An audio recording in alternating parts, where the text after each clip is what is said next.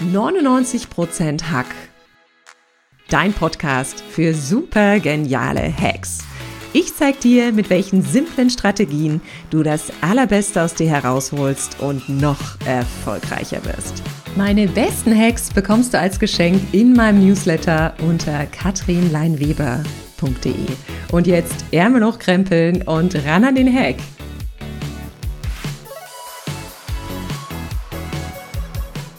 Wenn Durchhaltevermögen eine olympische Disziplin wäre, wären viele Vierter, denn dann müssten sie noch nicht mal aufs Siegerpodest steigen. Viele kennen das, wir wollen etwas anfangen, aber wir kommen noch nicht mal zur Startlinie, geschweige denn zum Ziel, denn wir werfen vorher das Handtuch und unser innerer Schweinehund hat wieder gesiegt. Und ihr wisst, ich rede unfassbar gern um das Thema Höchstleistung. Und heute geht es um einen Teilbereich der High Performance, um die Disziplin, nämlich um deine Disziplin. Und ich glaube, für viele ist das ganz ekelhaft, dieses Thema. Und ich weiß, viele sagen dann immer ganz gern, Katrin, ich kann das nicht. Ich weiß nicht, wie ich dranbleiben soll. Ich weiß nicht, wie ich Dinge zu Ende bringe. Aber deshalb bekommst du heute ganz viele Hacks von mir, damit du deine Fähigkeiten, etwas umzusetzen, dran zu bleiben und etwas zu Ende zu bringen, richtig trainieren kannst. Also deine Selbstdisziplin wird raketenmäßig nach oben gehen. Und vielleicht kennst du das, du hast vielleicht am Jahresanfang diese Jahresmitgliedschaft im Fitnessstudio abgeschlossen. Und dann hast du diese ganz stylischen Fitnessklamotten gekauft, warst ein Monat da und jetzt bist du vielleicht irgendwie vor kurzem am Spiegel vorbeigekommen und dachtest, Wann zur Hölle ist das passiert? Oder du wolltest gesünder essen ne? und hast es aber vielleicht geschafft, vier Tage diesen tollen neuen Vitamix zu verwenden und dir einen tollen Smoothie zu machen. Jetzt steht er verstaubt in der Küche. Vielleicht wolltest du auch den Keller aufräumen oder deine Frau wollte, dass du den Keller aufräumst. Und du hast es gerade mal geschafft, die Winterreifen vor die Kellertür zu setzen. Ne? Aber jetzt steht der Keller so da, wie er immer da stand.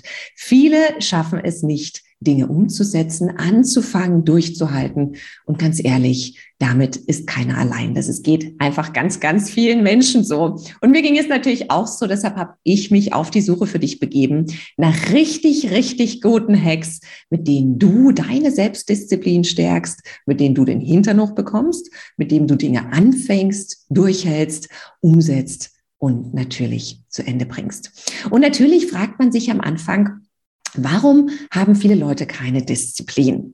Warum halten viele Leute nicht durch und erreichen eben nicht das Ziel, bringen Dinge nicht zu Ende? Und es gibt so drei Hauptgründe. Wir fangen heute also mal mit den Don'ts an, was nicht funktioniert, um diszipliniert zu sein. Und ein Grund liegt darin in der Annahme, dass viele denken, naja, meine Willensstärke allein wird schon ausreichen, damit ich diszipliniert bin. Und es gibt diesen Spruch, der da wirklich lautet, Willpower doesn't work. Also Willensstärke ist was ganz Tolles. Aber allein den Willen zu haben, ein Ziel zu erreichen, ne, das versetzt noch lange keine Berge. Das funktioniert nicht. Denn du musst dir das so ein bisschen vorstellen, dein Wille oder deine Willensstärke ist wie so ein Muskel. Ja, den kannst du anspannen, den kannst du trainieren, aber irgendwann erschlafft der. Ja, und ich habe da ein ganz schönes Beispiel. Ich hatte nach der Geburt meiner zweiten Tochter 15 Kilo mehr drauf. Man mag es nicht vermuten, aber ich habe unfassbar viel in dieser Schwangerschaft zugenommen. 15 Kilo. Und klar kannst du drei Kilo ungefähr fürs Kind abziehen, aber es waren immer noch 12 Kilo. Also wollte ich gern abnehmen. Und ich habe natürlich einen ganz starken Willen. Ich wollte das unbedingt machen.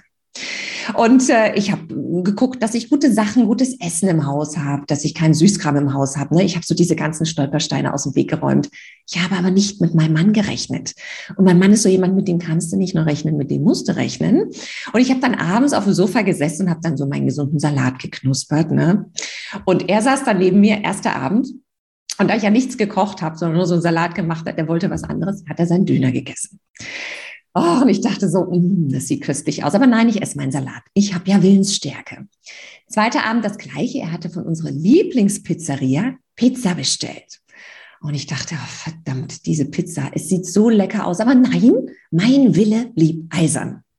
Und dritten Abend, und ihr wisst, was jetzt passiert. es ist vorhersehbar. Dritter Abend hatte er neben mir mega leckere Spaghetti Carbonara. Ich liebe Spaghetti Carbonara. Und an diesem dritten Abend war der Muskel erschlafft, also Willpower didn't work. Meine Willensstärke war Gun with the Wind. Meine Selbstdisziplin war völlig hinüber und ich sagte, gib mir sofort was von den Carbonara ab, sonst sind wir geschiedene Leute. Also Willensstärke ist großartig, sie funktioniert eine gewisse Zeit, aber irgendwann eben nicht mehr. Und deshalb verlieren viele die Disziplin, weil sie glauben, allein Willensstärke bringt uns weiter. Ein zweites Don't, was nicht funktioniert, ist die Idee, dass ich ein unfassbar großes Ziel habe. Jetzt werden wahrscheinlich viele sagen, Kathrin, halt Moment mal. Du sagst doch immer, hab große Ziele, hab große Visionen. Und natürlich bin ich ein großer Fan davon, große Ziele zu haben. Ich habe ein Battleboard, ein Visionboard, was auch immer. Das finde ich ganz toll. Es kommt doch aber immer auf die Umstände an. Also wenn wir gerade in einer sehr angespannten Zeit sind, du hast gerade ganz viele Projekte am Start. Und du legst noch ein unfassbar hohes Ziel, was überhaupt nicht machbar erscheint dann fängst du entweder nicht an oder du hältst es nicht durch. Wir brauchen das Gefühl der Machbarkeit, um diszipliniert zu sein. Ja, es muss für uns machbar erscheinen. Deshalb nimm dir gern ein realistisches Ziel. Und der dritte Grund, warum viele scheitern und die Disziplin eben nicht da ist, beziehungsweise die Selbstdisziplin nicht langfristig da ist, ist das Thema, wir verbinden uns nicht mehr mit einem Ziel. Wir haben zwar irgendwie ein Ziel vor Augen, aber wir fühlen das Ziel nicht. Was meine ich damit? Stell dir mal den Esel vor, der so einer Karotte hinterher rennt. Das tut mir jetzt leid für dieses Eselbeispiel. Was anderes ist mir nicht eingefallen. Also ich meine mit dem Esel natürlich nicht dich, aber stell dir einfach einen Esel vor. Der kriegt so eine Karotte vor, vors Schnäuzchen gehangen und läuft irgendwie eine ganze Zeit hinterher und will die Karotte haben und irgendwann hat er keine Lust mehr, denn er erreicht die Karotte nicht. Das heißt, der Esel muss doch vorher mal an der Karotte knabbern dürfen. Der muss doch vorher mal probieren, wie die Karotte schmeckt und denken, wow, die schmeckt richtig gut. Es lohnt sich, dieser Karotte hinterherzulaufen.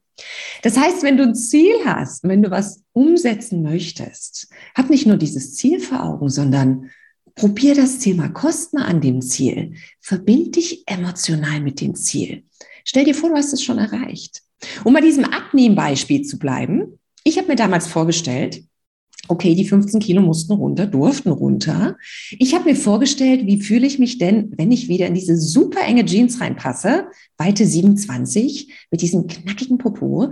Ich habe mir vorgestellt, wie ist es, wenn ich vorm Spiegel stehe und denke, wow, sehe ich umwerfend aus. Wie ist es, wenn ich die Treppen wieder hoch und runter komme, ohne Schnappatmung zu bekommen? Das heißt, verbind dich mit dem Ziel. Lass den Esel mal an der Karotte knabbern. Und dann kann ich dir sagen, steigt deine Selbstdisziplin immens an. Denn wenn du es schaffst, dass dein Herz mit dem Ziel verbunden ist, wenn du es schaffst, es schon zu fühlen, dann läuft der Esel nicht nur der Karotte nach, der will sie dann unbedingt haben. Das kann ich dir schon mal versprechen. Und wir haben natürlich aber auch ganz viele Hacks hier im Podcast. Nicht nur die Don'ts, was nicht funktioniert, sondern was funktioniert, damit du den Hintern hochkriegst, Dinge anfängst, umsetzt und zu Ende bringst. Und mein erster Hack ist super, super simpel. Und der lautet einfach, schreib auf, was dein innerer Schweinehund zu dir sagt. Also die Kunst liegt hier im Aufschreiben.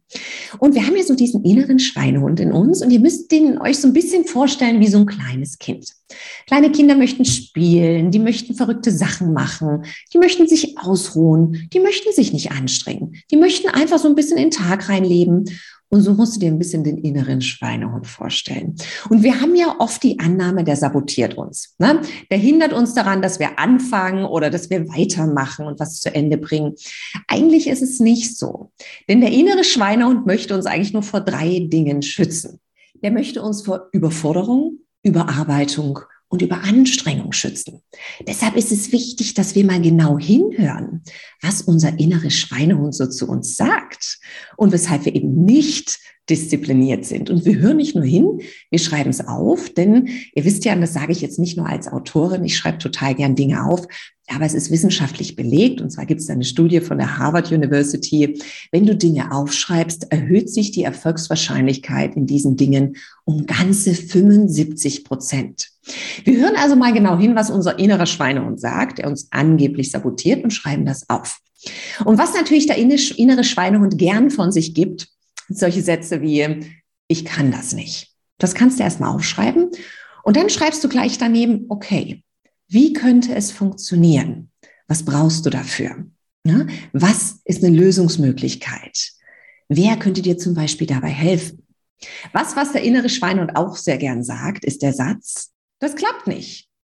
Und ja auch die Frage, Wie kann es funktionieren? Was gibt's für Lösungsalternativen? Was der innere Schweinehund natürlich auch gern sagt, ist dieses, ich komme nicht weiter, ich steck fest. Ne? Mit dem Gedanken, oh, ich mache mal Hängematte, ich schmeiß jetzt gleich hin. Und schreib da auch gern daneben. Ne? Gib dir selbst die Antwort auf die Frage, wie könnte es funktionieren? Wen brauchst du vielleicht dafür? Was kannst du lernen, damit es funktioniert? Wer könnte dich vielleicht unterstützen? Und ein was, was mein innerer Schweinehund sehr gern sagt, ist natürlich der Satz, mein Gott, das ist viel zu anstrengend, da fange ich gar nicht erst an. Und ich weiß, es gibt Tätigkeiten, die sind per se nicht unsere Lieblingstätigkeiten. Die sind ekelhaft. Die, die wollen wir einfach nicht machen. Die fühlen sich anstrengend an.